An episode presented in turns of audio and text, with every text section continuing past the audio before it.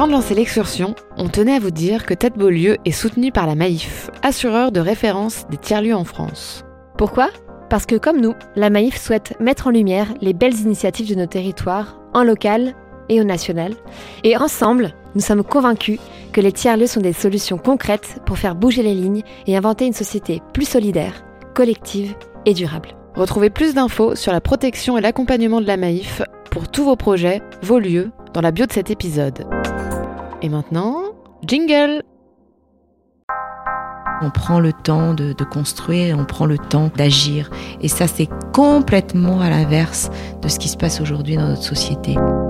C'est vraiment euh, que la plupart puissent identifier ce lieu comme, euh, comme une ressource. Comment tout le monde s'autorise à se dire euh, moi je peux rentrer dans ce lieu, je peux y faire quelque chose.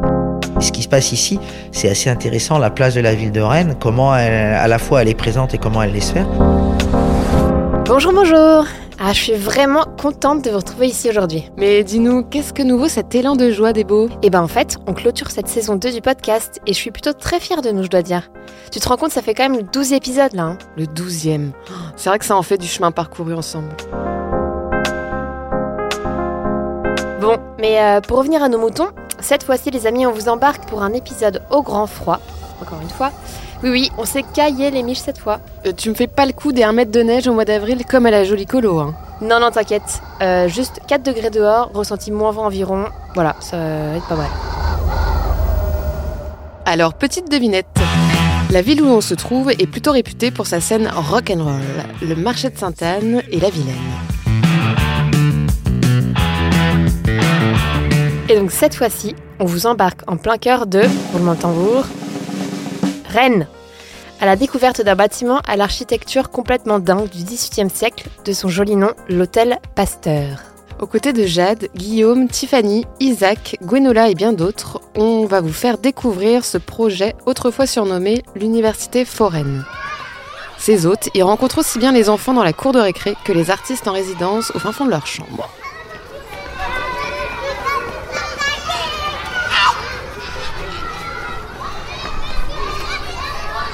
Attends, mais on va dans ce méga palais en face de nous là Mais non, pas du tout. Nous, on va juste à côté, le bâtiment de droite, juste derrière les deux grands arbres de la place. Bon, en attendant, on se gèle bien comme il faut. Allez, on rentre. Oui, en plus, je crois qu'on est attendu par Erwan Godet. C'est l'un des directeurs des premières assos qui a investi les lieux il y a maintenant presque dix ans.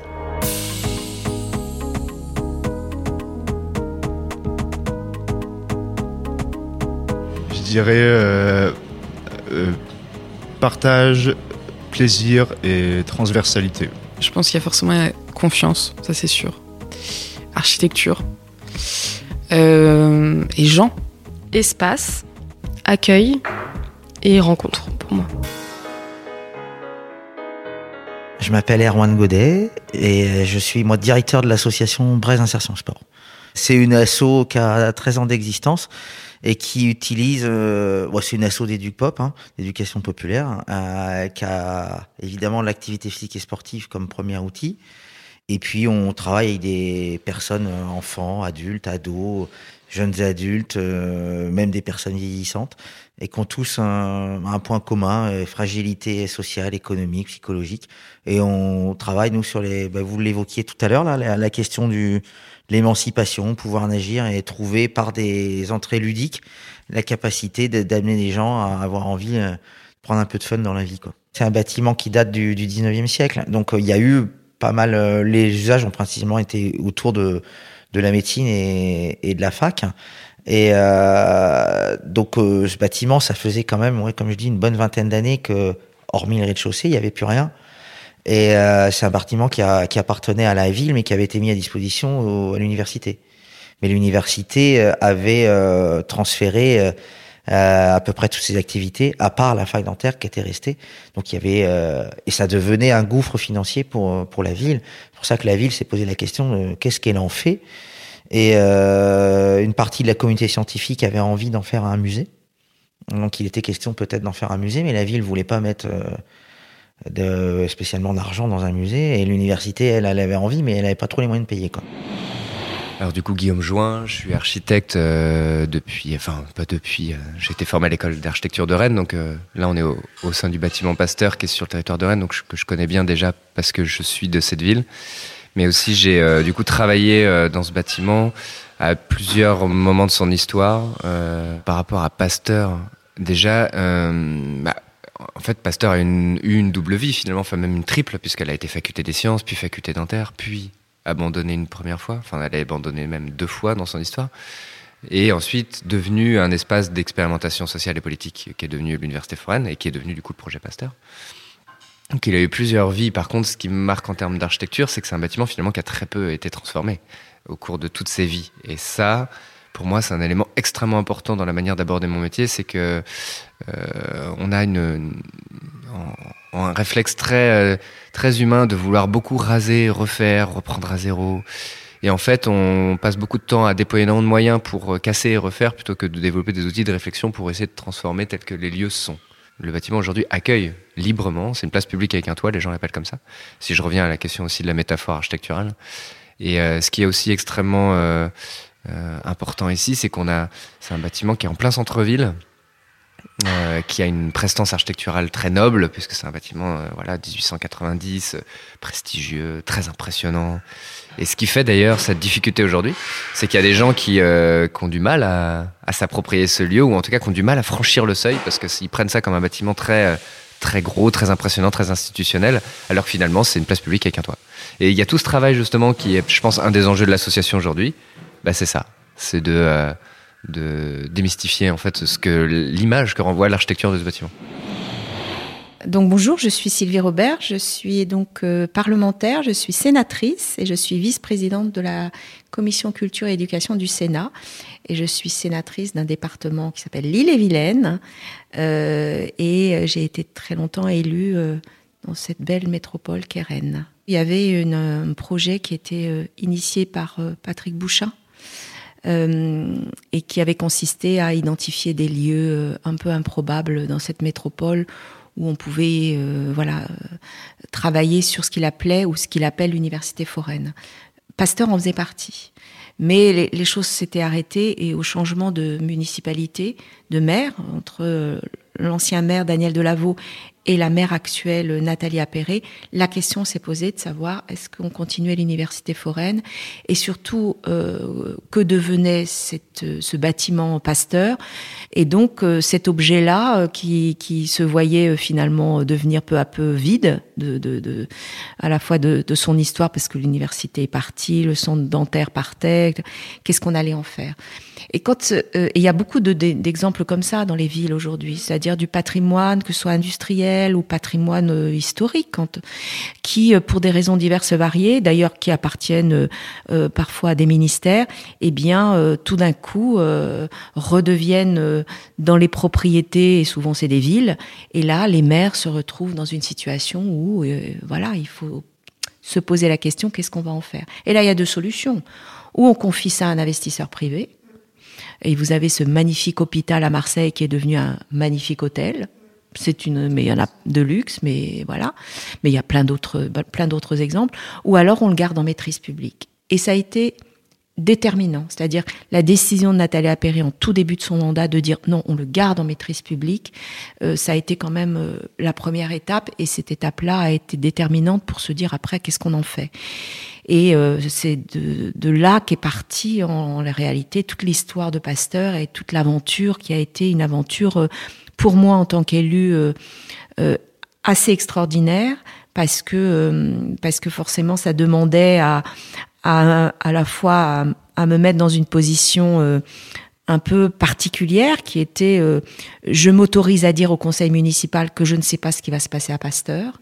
Et je peux vous dire que politiquement ça n'est pas facile et que quand l'opposition me, me disait mais Madame Robert qu'est-ce qui va se passer à Pasteur et que je leur disais je ne sais pas et on va travailler par l'appropriation, par la culturation, par euh, voilà un projet qui va finalement se révéler en marchant. Je vous dirai euh, plus tard ce que ça devient. Là, je peux vous dire que c'est pas c'est pas facile.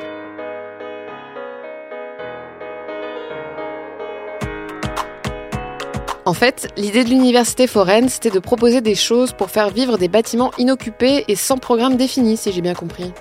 C'est exactement ça. Et c'était aussi de voir les projets qui pouvaient émerger par la participation citoyenne avec un minimum d'intervention. En tout cas, c'est assez inédit ce que la mairie et les élus se sont autorisés à faire il y a 10 ans. T'imagines? C'est même culotté. Et en plus, il y avait aussi toute cette idée de non-programmation du, du bâtiment. Au départ, ça a surtout été lancé par Patrick Bouchin et Sophie Ricard, deux architectes plutôt connus, voire reconnus pour leur manière de penser l'urbanisme différemment, avec beaucoup de philosophie et comme un projet politique et social surtout. Ça me parle bien tout ça. hein. Et c'est sûr que maintenir un espace de cette taille comme un espace public dans lequel on n'a pas vraiment d'objectif, mais on laisse faire ce qui va venir et se faire sur le tas, c'est beau. Et courageux. Et en même temps, ça a l'air d'avoir plutôt bien marché puisqu'ils sont encore là aujourd'hui, non?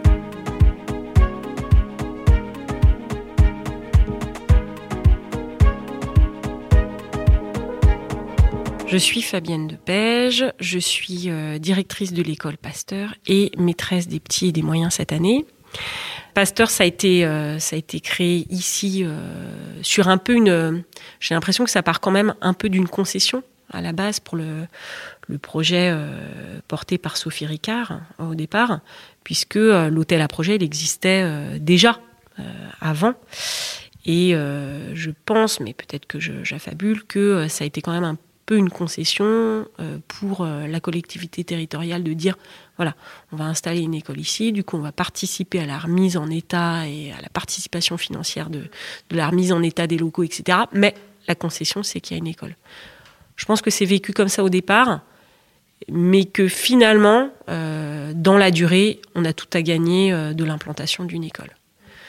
Parce que, euh, en dépit de la, multitude des publics qui pouvaient être accueillis dans l'hôtel à projet, pour les expériences accueillies, ça restait quand même un peu un entre-soi. Je pense qu'il y avait quelqu'un qui validait la présence d'hôtes pour une donnée, durée, une durée donnée, et que tout à chacun s'autorisait pas à rentrer euh, dans l'hôtel à, projet. À tort, à tort. Mais en tout cas, il y a quand même une marche à franchir. Et la présence de l'école euh, maternelle ouvre complètement euh, les possibles. C'est-à-dire que mes petits élèves entre euh, 2 et 6 ans y vont et donc ont une familiarité et puis une, confiance à franchir ce- cette porte monumentale là. Leur famille les accompagne et donc il y a une, sorte de- d'acclimatation et puis de il n'y a plus de frontières quoi. C'est à dire que oui on est autorisé à rentrer oui c'est mon école euh, et en plus il s'y passe des choses euh, au-dessus euh, donc je pense que l'école c'est une ouverture encore plus franche. Ce lieu nous oblige quand même à beaucoup prendre du recul et à réfléchir ensemble à nos possibles. Et donc, on a passé cette, cette première vision qui consistait à dire ah ben, on reçoit beaucoup. Nos, élè- nos élèves sont les premiers spectateurs de ce qui se passe là-haut. Parce qu'en fait, on a compris que nous aussi, on apportait beaucoup à là-haut. Euh, en l'occurrence, il y a des, gens qui montent euh, des projets, euh, mais, variés. hein. Ça peut être sur la production d'écrits, sur du, spectacle, sur de la manipulation de, de matériaux et tout ça. Et finalement, ils utilisent notre public comme euh, première, euh, première, euh, premier rapport avec le public et éventuellement ils réajustent après. Est-ce que tu peux nous dire comment tu t'appelles déjà? Armel, Et Armel, tu es en quelle classe? Grande section. Tu l'aimes bien à l'école à Hôtel Pasteur? Pourquoi tu l'aimes bien? Parce, parce que parce qu'il y a des jeux devant et elle est bien. Il y a même des, il y a des robots, des expositions.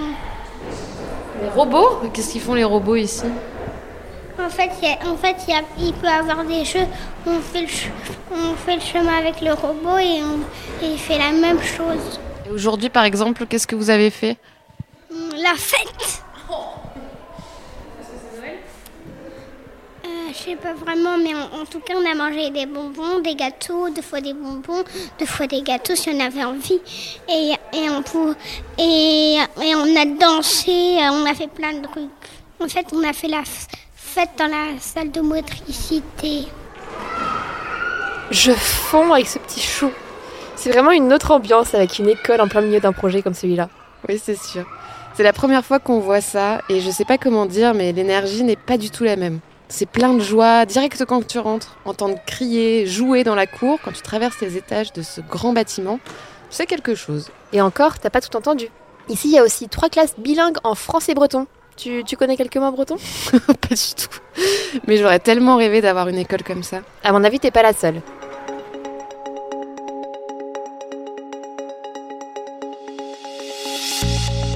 En tout cas, ça questionne pas mal à l'endroit de l'éducation, ce qu'on pourrait faire et imaginer demain.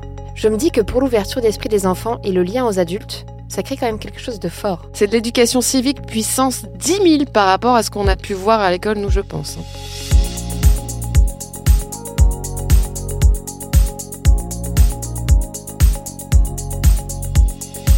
Bon, et maintenant qu'on a bien parlé de l'école, ça me donne envie de découvrir les autres espaces.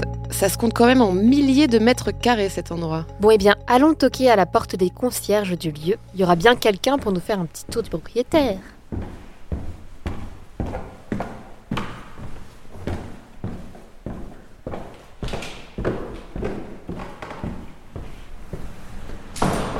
Nous, on dit souvent ici que c'est une place publique avec toi. Donc l'idée, c'est qu'on peut venir quand on le veut, euh, dans la journée, euh, déambuler, se poser, travailler, manger ici. euh, voilà, c'est complètement euh, libre. Après, on peut pas garantir le fait qu'il y ait une place parce que justement, euh, parfois c'est occupé, parfois non. mais on arrive toujours à trouver un endroit pour pouvoir se poser. Et là, du coup, ici, c'est la grande galerie. Donc avec les anciennes paillasses encore de la faculté dentaire qui ont été rénovées. Et ici, il se passe plein de choses, aussi bien des ateliers, des tables rondes, quand il y a besoin d'un concert, une performance artistique, un défilé. euh, voilà, il s'est passé euh, plein de choses très différentes ici. Et on va arriver euh, petit à petit ici au foyer, à la cuisine partagée. voilà, l'endroit un peu, le, cœur aussi de l'hôtel Pasteur où tout le monde se retrouve pour, pour manger, se poser, etc. Et avec les coursives, donc qui sont toujours un peu animés en termes de bruit, parce qu'il y a les enfants qui sont dans les cours de récréation, donc on s'y habitue. euh, et c'est assez agréable quand même en fait finalement euh, d'avoir toujours ce son euh, en arrière-plan.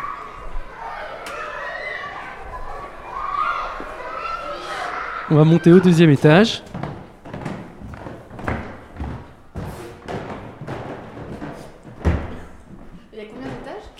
Euh, Il y a trois étages, deux complets, et le troisième, il n'y a que l'aile ouest.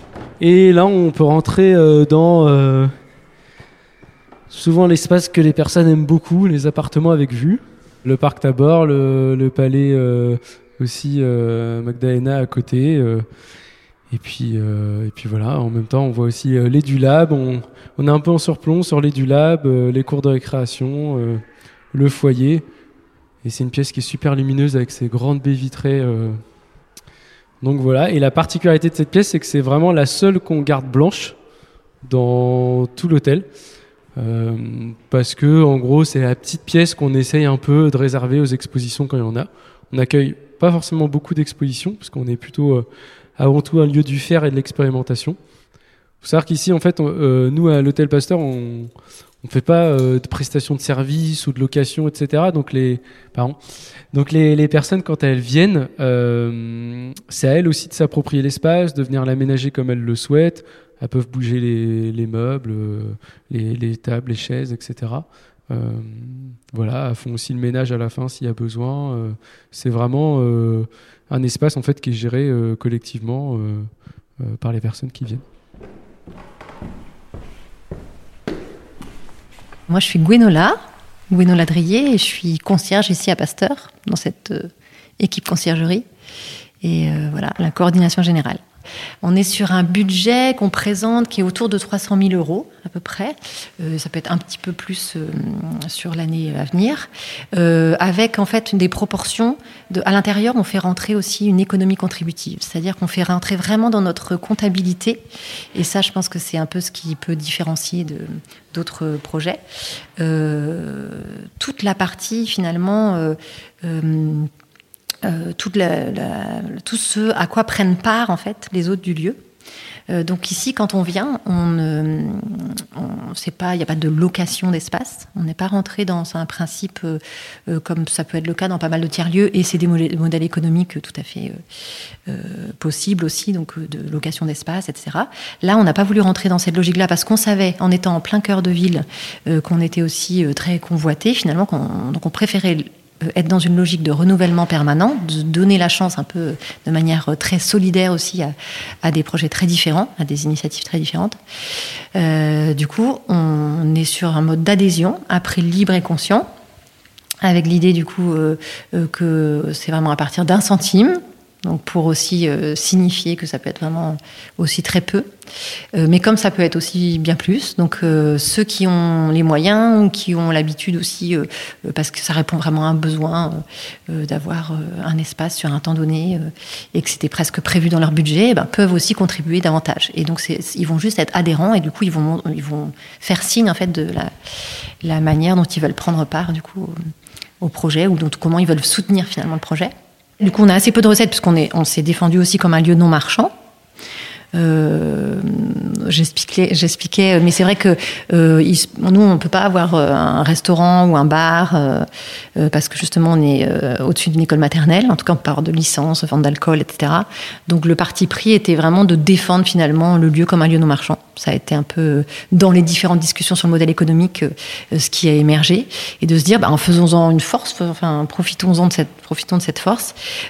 aussi parce que l'idée, c'est de travailler aussi sur un lieu en plein centre ville qui est euh, qui soit dans, dans une fabrique de la ville qu'on souhaite solidaire, donc euh, qui permettent de d'accueillir des personnes qui sont pas forcément euh, justement euh, dans une situation de consommer, ou alors qu'au centre-ville souvent quand même c'est majoritairement des commerces ou c'est même ça souvent qui est proposé.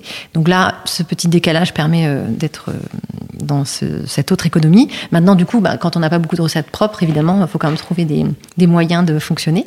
Pour animer entre guillemets tout ça, on a une, une, subvention de la ville de Rennes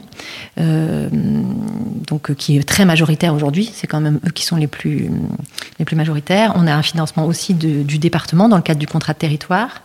Et puis, on a eu depuis euh, du coup 2021 euh, une subvention aussi du ministère de l'Éducation et de la Jeunesse. plus directement sur le volet recherche-action. C'est donc un, fonds GEP recherche et du coup ça permet d'accompagner un des postes de, des concierges, de notre conciergerie. À partir du moment où la porte est ouverte, tout le monde peut rentrer et tout le monde peut euh, déambuler dans les espaces, éventuellement s'asseoir euh, si c'est possible. Euh, voilà. Donc ça c'est aussi quelque chose d'important à savoir et à, diffuser aussi autour de soi pour, parce que ça c'est un lieu qui est ouvert. C'est ça. Ben oui, c'est ça, parce qu'il y, y, a quand même toujours la grande porte qui. Ben oui, qui, qui, faut franchir. Ouais, il faut franchir la grande ouais. Alors, euh, moi, c'est Jade et je suis concierge euh, à l'Hôtel Pasteur, donc l'équipe salariée euh, de l'association L'Hôtel Pasteur. Et là, on est dans le foyer, le foyer qui est le lieu partagé entre l'Edulab et l'Hôtel Pasteur. Concierge, c'est quelqu'un qui ouvre des portes et qui donne des clés, avec tous les sens que ça comprend. Et j'aime bien cette définition-là parce qu'en fait, elle relie euh, le côté concret des choses, de ouais, en fait, on fait du ménage, ouais, on, ouvre des portes, et, euh, et, voilà, et en même temps, bah, ça veut dire beaucoup de choses. Ça veut dire que quand tu donnes une clé à quelqu'un, ça a une portée symbolique aussi. Quand, euh, quand tu mets des gens ensemble et, que tu fais du lien, ça crée aussi quelque chose. Tout le monde peut faire aussi la coordination, coordination du lieu, dans, à la fois dans les concierges, mais aussi à la fois dans le lieu, quoi. Mm. Voilà. Est-ce que vous faites du commérage aussi? de ouf.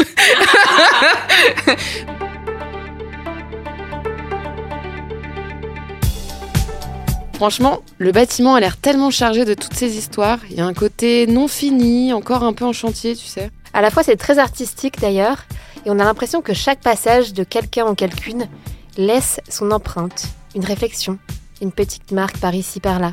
Ouais, je vois bien ce que tu veux dire. Ça lui donne une forme de vie ça raconte une histoire au travers des mois et années passées. Exactement.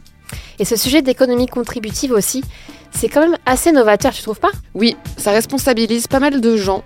Ça les fait sortir de cette posture un peu consommatrice dans laquelle on nous met si souvent dans notre société, sans être vraiment acteur, actrice. Et en même temps, c'est assez normal de participer à ce lieu quand tu sais que le loyer qu'il demande, c'est quelques centimes par mois. Je me demande si tout le monde joue vraiment le jeu par contre. Jusque-là, j'ai plutôt l'impression, hein. mais on va creuser. Et au fait, j'ai encore une surprise pour toi. Il nous reste un espace majeur à visiter. Il a même été façonné par les enfants. Mais c'est complètement le royaume des enfants en fait ici. Ouais, pas loin. Et des grands-enfants aussi. Bonjour, donc euh, moi c'est Maëlle, euh, je suis médiatrice numérique à l'EduLab Pasteur.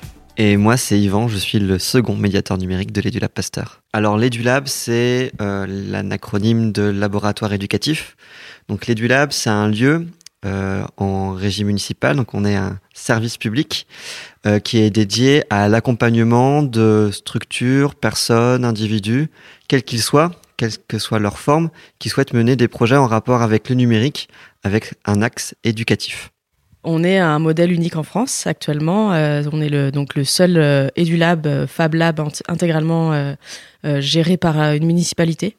Et donc on fait également partie du réseau des Fab Labs de Rennes, qui comporte à peu près une quinzaine d'établissements avec chacun leur, leur spécificité. Maëlle et moi, on facilite les usages, on accompagne au fur et à mesure, le but c'est qu'une communauté se mette en place et que la communauté en fait elle s'auto-alimente, que ce soit les gens qui ont déjà mis des choses en place ici, qui connaissent les outils, qui puissent accueillir et initier ceux et celles qui arrivent ensuite, pour que nous en fait on puisse se détacher et nous concentrer sur les vraiment les nouveaux arrivants, ceux qui ont des projets assez compliqués, qui demandent vraiment beaucoup d'accompagnement. Et moi, je voulais juste terminer par rapport à la à ce que les enfants ont décidé d'avoir dans le dans le lieu. Donc, on peut voir en fait euh, tous les tuyaux, euh, tous les câbles électriques, les tuyaux de chaufferie apparents. Donc ça, c'est ce qu'on peut retrouver partout dans le dans le lieu. Donc ça, c'est vraiment les enfants qui ont décidé en fait de montrer comment tout fonctionne. Euh, on va aussi pouvoir voir, on va aller dans les autres espaces. Ah non, euh, on va aussi voir euh, beaucoup de, un petit, toujours un endroit en fait un petit peu plus caché, en pente. On va dire le côté, le côté jardin. les enfants, en fait, ils se sont fait beaucoup de cabanes pendant le, leur classe transplantée et ils avaient envie de retrouver un petit peu ce, cet environnement un petit peu où on s'isole, on se cache du regard des autres. Donc, dans les, chaque espace, il y a toujours un petit coin un petit peu plus euh, caché. Et l'autre espace, beaucoup plus lumineux, euh, où là, on peut euh, discuter ensemble, expérimenter ensemble, avec des grandes verrières. Tu vois, quand on parle de redonner du pouvoir d'agir aux citoyens et citoyennes, et eh ben là, je trouve qu'on est en plein dedans. Dans quel sens tu vois ça exactement? Ben, si tu as un projet qui appartient à la mairie et donc payé par de l'argent public, qui permet l'émancipation des publics pour réaliser leurs projets, sans jugement, quel qu'il soit. Et en plus, on les accompagne à devenir autonomes sur ça. Ouais, c'est vrai. J'aime beaucoup le fait que les espaces aient été pensés autant par les enfants. Et ça touche aussi du doigt le fait de donner plus de pouvoir de décision aux enfants dans nos systèmes démocratiques. Oh mais attends. Tu sens là l'odeur de gâteau à l'orange Ça me donne hyper faim. Ouais, c'est clair, ça sent trop bon. Je crois que ça vient du foyer juste en face là. Tu veux dire ce bâtiment en forme de toit tout en verre, posé sur la coursive entre les deux grandes cours de l'école? Ça a l'air trop canon. Celui-là même. Tiens, viens, on va voir si un bout de gâteau s'échappe de là.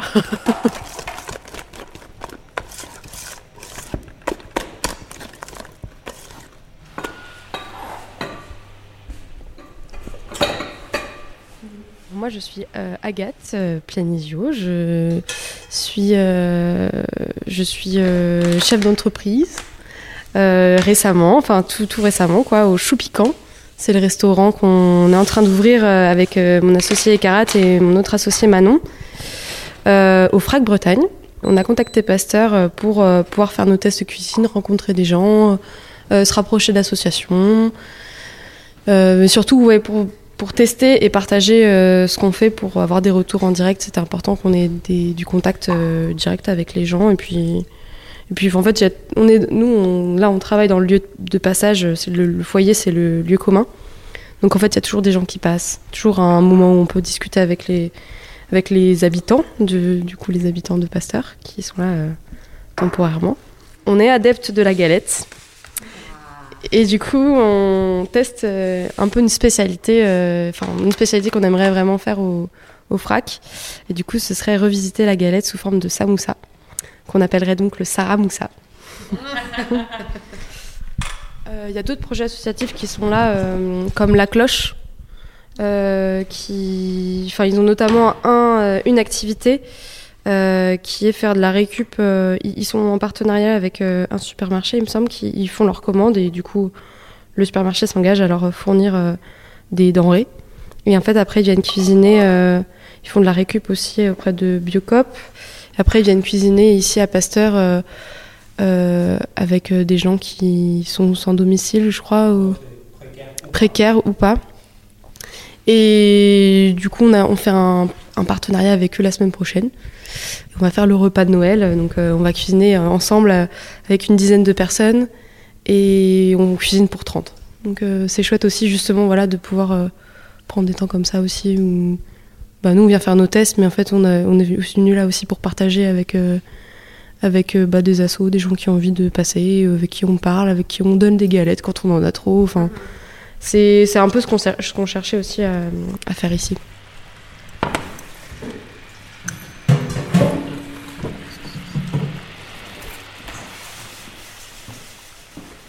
Et si on continuait notre petit tour du côté des chambres Quelle chambre Eh ben, tu sais, les chambres, c'est les pièces de résidence des hôtes, ce qu'on appelle les hôtes ici, qui sont là pour euh, de 3 jours à 3 mois. Et on m'a parlé de quelques projets à ne vraiment pas rater. Allez, c'est parti, je te suis.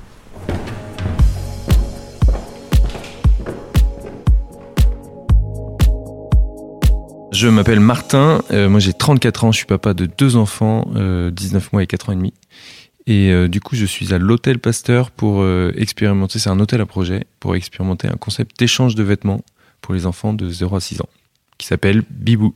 En fait, mon fils, mon deuxième, qui est né en 2021, il est né pendant euh, un des rapports du GIEC, je sais plus lequel, qui stipulait que les enfants nés en 2021, quand ils auront 30 ans, donc c'est à peu près mon âge, ils vivront pénurie d'eau, extinction d'espèces, enfin tous les, les aléas du réchauffement climatique. Et moi, j'étais dans la tech depuis 10 ans. Et en fait, je me suis dit qu'il fallait que j'utilise mes compétences au service d'un projet à impact. Euh, du coup, j'ai quitté mon boulot euh, il y a quelques temps et euh, j'ai réfléchi à comment, enfin, où est-ce que je peux avoir de l'impact. Et donc, je me suis donné comme mission d'aider les gens à mieux consommer. Et comme j'étais dans les vêtements avec mon avec mon fils, bah, on a réfléchi à ça et puis on a, je teste ce, ce projet-là suite à ça. En fait, le foncier, c'est un des problèmes majeurs, notamment à Rennes, ça coûte très très cher. Et du coup, c'est bah, dans des projets comme ça, euh, ça peut vite mettre des frais fixes qui sont, qui sont conséquents. Donc, euh, avoir un temps, euh, trois mois, c'est court, mais en même temps, ça te permet d'apprendre plein de choses. donc, ça m'a permis de tester, de concrétiser le projet, de tester la version payante, de, d'avoir pas mal d'articles dans la presse, etc., pour aller un peu plus loin. et comment j'utilise l'espace? Bah, En fait, j'ai deux pièces, donc c'est trop cool parce que j'ai une pièce qui est euh, franchement, moi je la trouve très très belle et du coup ça permet de faire l'espace euh, entre guillemets boutique.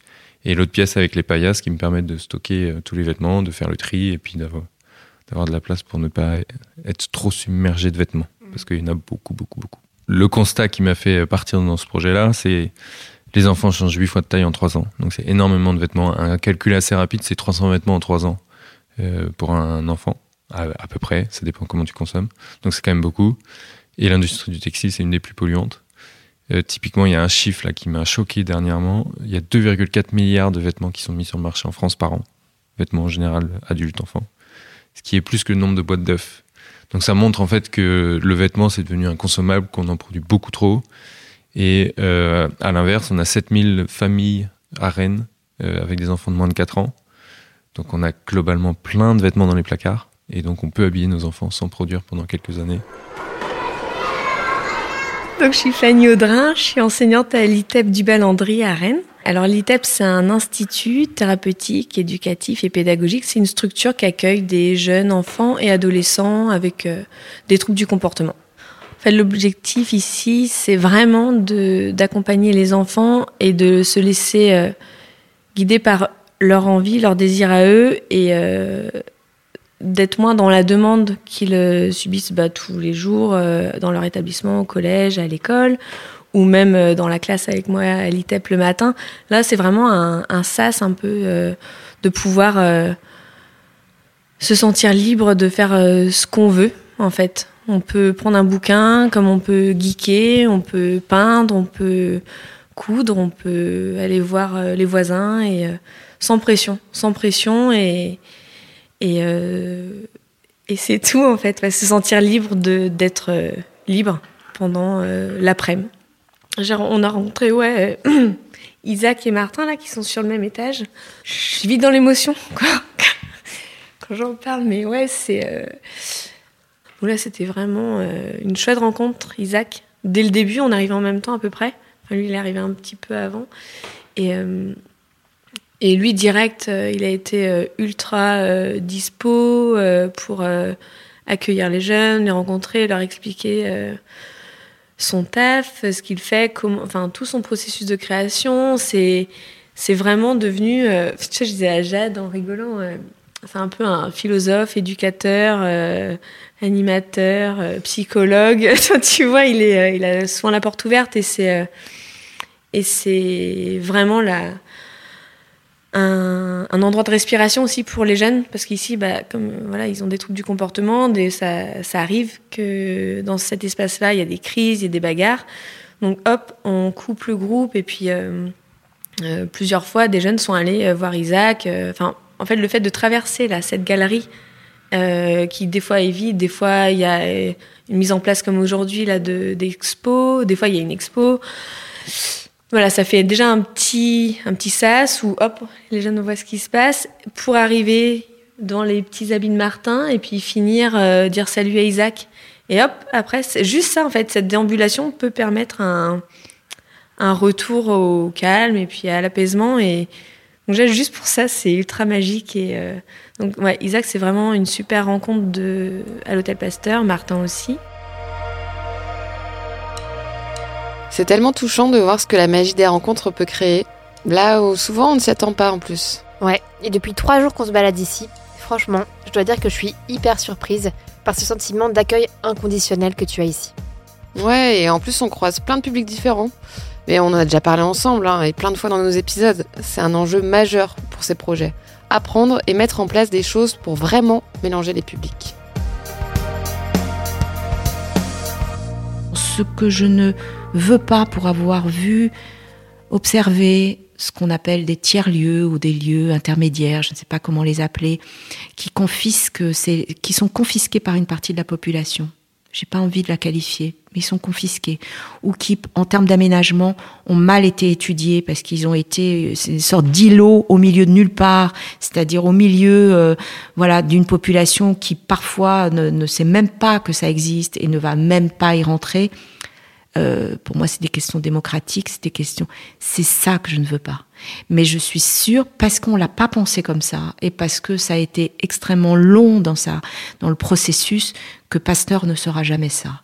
Et s'il y a une chose que je ne souhaite pas, mais je suis tout à fait optimiste et je fais confiance à Gwenola, à toute l'équipe et à tout, c'est que voilà, ça ne sera pas ça.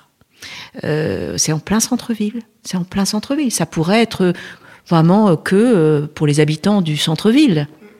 Eh ben non. Donc, euh, donc c'est ça qui me qui me préoccupe le plus, et je trouve que c'est ça qu'il faut traiter aujourd'hui. C'est-à-dire que si la culture est considérée comme essentielle, de nouveau, ce qui n'est pas obligatoirement encore le cas, c'est parce que à un moment elle doit toucher tout le monde. Et si on ne se pose pas les questions du rapport à, à la culture de nos concitoyens aujourd'hui, en faisant en sorte que des lieux emblématiques, parce que Pasteur c'est un lieu pas simple quand même. Il est imposant, il est qu'une bibliothèque, qu'un théâtre ne se pose pas toutes ces questions aujourd'hui. Dans cette période d'incertitude, euh, voilà, c'est en tout cas euh, pour moi le plus le plus difficile à entrevoir pour l'évolution de notre société. D'abord, euh, la question du pouvoir d'agir et de la participation citoyenne, ou en tout cas de ce qu'on dit euh, aujourd'hui comme démocratie locale. Vous êtes dans une ville qui éprouve ça depuis de nombreuses années. C'est-à-dire que et l'environnement est très important. C'est-à-dire le budget participatif à Rennes, il a déjà, euh, il a déjà vraiment longtemps qu'il est mis en place. Euh, et c'est pas une, une anecdote ou c'est pas quelque chose de, de gadget. C'est euh, c'est tout simplement faire confiance à des habitants, leur euh, leur permettre d'avoir un cadre là où ils peuvent en toute lucidité, en tout discernement décider parce qu'on décide pas de faire un projet si on n'a pas toutes les clés qui sont les clés de compréhension de la possibilité d'en faire ou pas. c'est quoi un, un, plan local d'urbanisme? C'est quoi des règles? Vous voyez? Et, et, en fait, il faut que les habitants aussi euh, et la possibilité de pouvoir euh, euh, avoir toutes ces clés-là pour décider en tout discernement, c'est-à-dire et proposer surtout. Et donc il y a un environnement déjà propice, je dirais, à cette question de la participation, en tout cas des habitants à, à, un projet. et quand vous voyez dans cette ville, il y a énormément de réalisations qui, qui partent du budget participatif. Hein c'est le budget participatif. Ce sont les habitants qui ont choisi, qui ont proposé, et là, après, l'élu décide. Mais tout a été, euh, c'est-à-dire qu'il y a un cadre là aussi avec des droits et des devoirs, des règles et des. Euh, mais à l'intérieur de ça, il y a de la liberté, il y a euh, la confiance, et, et, et en fait, Pasteur incarne un peu tout ça là où Pasteur réinterroge vachement la démocratie, c'est que c'est une question déjà de, pour moi, de, de confiance. C'est-à-dire que le décideur à l'époque, donc euh, euh, Daniel Delaveau, qui était le maire de Rennes, qui a fait confiance du coup à notre atelier commun, enfin à Patrick Bouchin et à Sophie Ricard et toute son équipe, pour euh, pour expérimenter quelque chose dans ce bâtiment. C'était déjà une, passation de confiance, c'est-à-dire que le décideur un peu change de posture, se dit bon bah, là en fait je, je, je, ne sais pas quoi décider, j'ai pas de j'ai pas de piste. Donc juste, je vais me laisser le temps de la réflexion et puis je vais du coup confier cette réflexion à des gens euh, autres, euh, avec un regard extérieur. En plus, Sophie Ricard n'était pas de Rennes à l'époque quand elle a été installée en permanence. Je pense que c'était une qualité. Et, euh, du coup, voilà, il a confié déjà cette, confiance à des, praticiens. Ensuite, l'autre élément extrêmement important, c'est que cette confiance, elle a, du coup, Sophie Ricard, elle a porté cette confiance de l'élu vers chaque occupant et occupante du bâtiment. Ce qui fait un peu l'histoire de Pasteur, c'est quand même que le bâtiment était vers 7 jours sur 7 euh, avec quasiment qu'une seule clé. Et euh, Sophie Ricard n'était pas là 7 jours sur 7, mais tout le monde se passait la clé. Il n'y a, jamais eu d'accident, départ de feu, il n'y a jamais eu de problème, quoi que ce soit, alors que le bâtiment était suroccupé tout le temps. Et qu'il y avait, euh, n'y avait pas forcément beaucoup de choses aux normes, il n'y avait parfois pas de sanitaire. Au début, on n'avait même pas de sanitaire. Donc les gens allaient dans la faculté quand même. Donc on rentrait dans la faculté pour aller au sanitaire. Et en fait, tout ça a marché. Et en fait, ce qui, pour moi, ce que ça crée en termes de démocratie, c'est c'est la question que, euh, en fait, euh, et là je vais du coup aussi citer Patrick Bouchin, un peu le problème de la démocratie bavarde qui finalement teste pas grand chose et qui, euh, qui est un peu plus dans l'esprit de consensus et de débat et, et surtout dans, enfin, avec aucune action concrète. Et du coup, là, où Pasteur est, je trouve, c'est un peu ça bouscule, c'est que, ça bouscule même largement, c'est que déjà cette histoire de délégation de confiance où le citoyen citoyenne ah, on lui confie la gestion d'un lieu quand même, c'est un peu sa responsabilité du lieu, et, euh, le fait aussi d'avoir expérimenté concrètement. En fait, d'accepter que le, projet Pasteur était un projet qui s'est écrit en faisant, qu'il n'y avait rien à attendre. Et c'est quand même dingue de se dire qu'aujourd'hui il y a eu un, espace politique euh, à Rennes pour exercer un projet qui n'avait pas forcément d'objectif à atteindre. Je suis Fabienne Kemener. Euh, je suis euh, membre, euh, c'est avant tout de ça dont on va parler aujourd'hui, euh, euh, membre du conseil collégial de Pasteur au titre de, du collège des, des partenaires. La démocratie, c'est le pouvoir du peuple et je crois que je préfère la notion de sociocratie, qui est le pouvoir du groupe. pourquoi? Parce que, enfin, j'oppose pas les deux mais je trouve, euh, j'aurais plus envie d'utiliser ce mot euh, par rapport à, ici, c'est-à-dire comment on fait naître euh, un groupe et on travaille sur sa sa, sa collégialité, son fonctionnement, sa, ses règles du jeu pour que le groupe puisse accompagner ce type de développement de projet et aussi intégrer, ouvrir à d'autres euh, à travers euh, un fonctionnement avec euh, des cercles. Enfin voilà, il y a, y, a, y a quand même quelque chose qui pour moi est plus proche du fonctionnement sociocratique que euh, la démocratie, c'est un bien grand mot. Et puis souvent, je l'applique plutôt à quelque chose qui est plus large, plus euh, à l'échelle d'un lieu comme ça. J'aurais plus envie de, de, de, parler de ça. Et puis après, euh, pour moi, c'est surtout la, ce qui est fort, je, je trouve ici, c'est la notion de. Alors, si on dit démocratie, c'est la notion de démocratie contributive, de comment on va créer euh, les possibilités euh, de participation, euh, chère par exemple à Joël Zask, hein, de contribution et de ensuite recevoir sa part. Et tout ça, évidemment, c'est quelque chose qui qui se travaille, je trouve quand même assez bien ici. Ouais, pour moi, c'est vraiment un projet alors là qui remplit vraiment sa mission, sa mission publique avec euh, son comment dire euh, tout ce qui le permet euh, offre propose évidemment on aimerait que ce soit toujours plus moi je, je dis toujours allons de plus en plus dans l'espace public aussi parce que c'est quand même l'espace où tu vas toucher des publics et que de toute façon dès que tu es dans un lieu tu as forcément une barrière symbolique, surtout que c'est un lieu qui est assez impressionnant de par euh, son, son architecture euh, qui, est, euh, qui est assez majestueuse, et donc du coup forcément un lieu euh, créer de la barrière symbolique, une porte, il faut la franchir. Est-ce que je me sens autorisée à le faire ou pas, selon ma classe sociale, d'où je viens? Est-ce que je suis légitime d'entrer là ou pas? Donc c'est pour ça que je dis souvent euh, allons le plus possible dehors, qu'il y a souvent des deux. Hein, vous avez dû entendre parler de ces fêtes qui sont faites dehors, et je, trouve ça très heureux parce que c'est quand même euh, une façon de favoriser l'entrée après dans la, de faire, de passer la porte d'ici, mais mais oui, je pense que c'est euh, sa mission de service public est largement remplie. Ouais.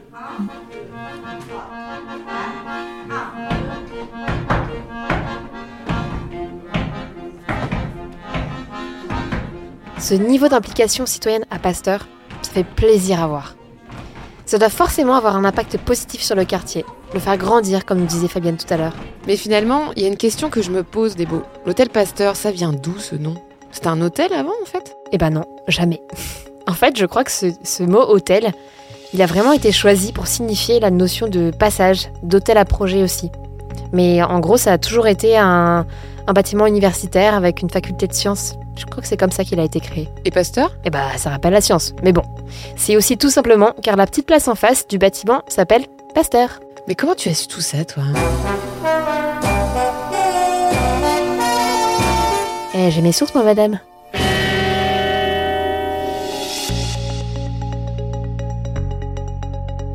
Quels sont les enjeux de demain? Eh ben, pour Pasteur, en tout cas, je pense que c'est encore plus de données à voir et à comprendre ce que c'est, ce qui se passe à l'intérieur euh, dans le lieu. Je pense que c'est aussi euh, préserver l'ADN en fait de de ce lieu sur la sur la diversité en fait des sphères d'activité dans le lieu, sur le fait qu'on on laisse toujours une place au social plus importante. Euh, enfin, elle va toujours être privilégiée. Euh, sur, euh, sur la notion de confiance, de donner la clé aux gens, sur la notion de rester ouvert, à partir du moment où la porte est ouverte, tout le monde rentre. Enfin, ces trucs-là, ça c'est important. Ensuite, il y a aussi, c'est forcément la notion de, de lieu partagé sur, euh, sur l'idée qu'au fur et à mesure, les frontières deviennent poreuses. Enfin, que ce soit vraiment pas anecdotique, qu'on soit les uns à côté des autres. Qu'à un moment, on se dise ah voilà, mais en fait l'école elle est aussi dans les étages. Enfin le, les du lab, euh, et ben, il est aussi au rez-de-chaussée. Enfin c'est un peu tout ça. Comment euh, comment ça devient pour eux Et après sur les enjeux de demain, c'est aussi, euh, je pense que c'est toujours important que, que que Pasteur, l'association, continue de se questionner, toujours de se remettre en question. On se promet beaucoup en question, souvent, sur comment on fait, comment, euh, comment on vit en tant qu'association, etc. Et ça, c'est important qu'on continue. Je pense qu'il faut aussi des fois qu'on accepte qu'il y a des acquis, il y a des choses qui sont là. Mais, euh, mais c'est important de, de, se dire, euh, on reste pas sur, euh, sur un fonctionnement s'il doit évoluer, il faut qu'il évolue, il faut qu'on change aussi avec euh, les besoins un peu plus immédiats. C'est aussi pour ça, notre calendrier, on ne le fait pas au-delà de six mois, ça aurait aucun sens.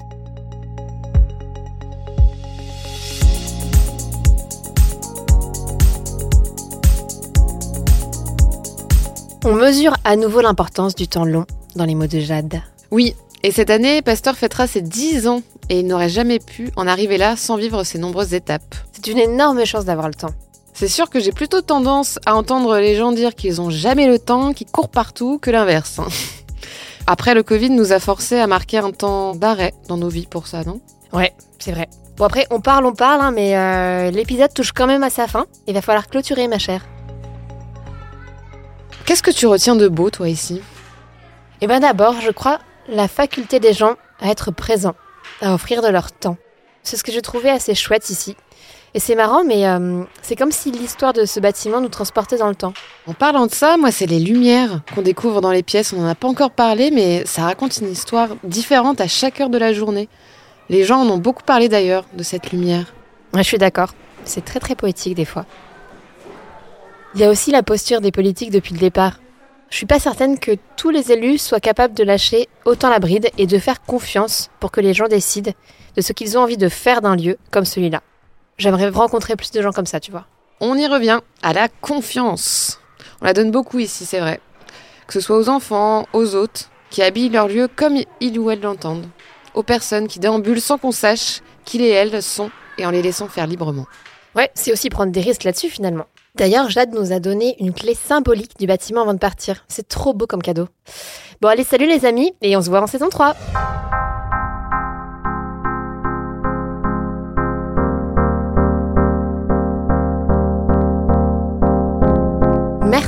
D'avoir écouté ce nouvel épisode de Tas de Beaulieu.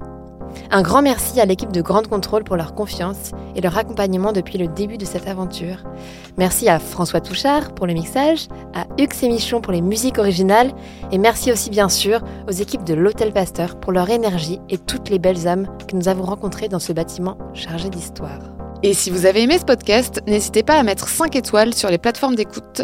Ça serait un beau coup de pouce pour nous et le projet. En attendant le prochain épisode, vous pouvez nous retrouver sur Instagram et LinkedIn. Toutes vos remarques, recommandations et petits mots doux nous aident à avancer, donc n'hésitez surtout pas à nous envoyer un message. Allez, Salut, salut, salut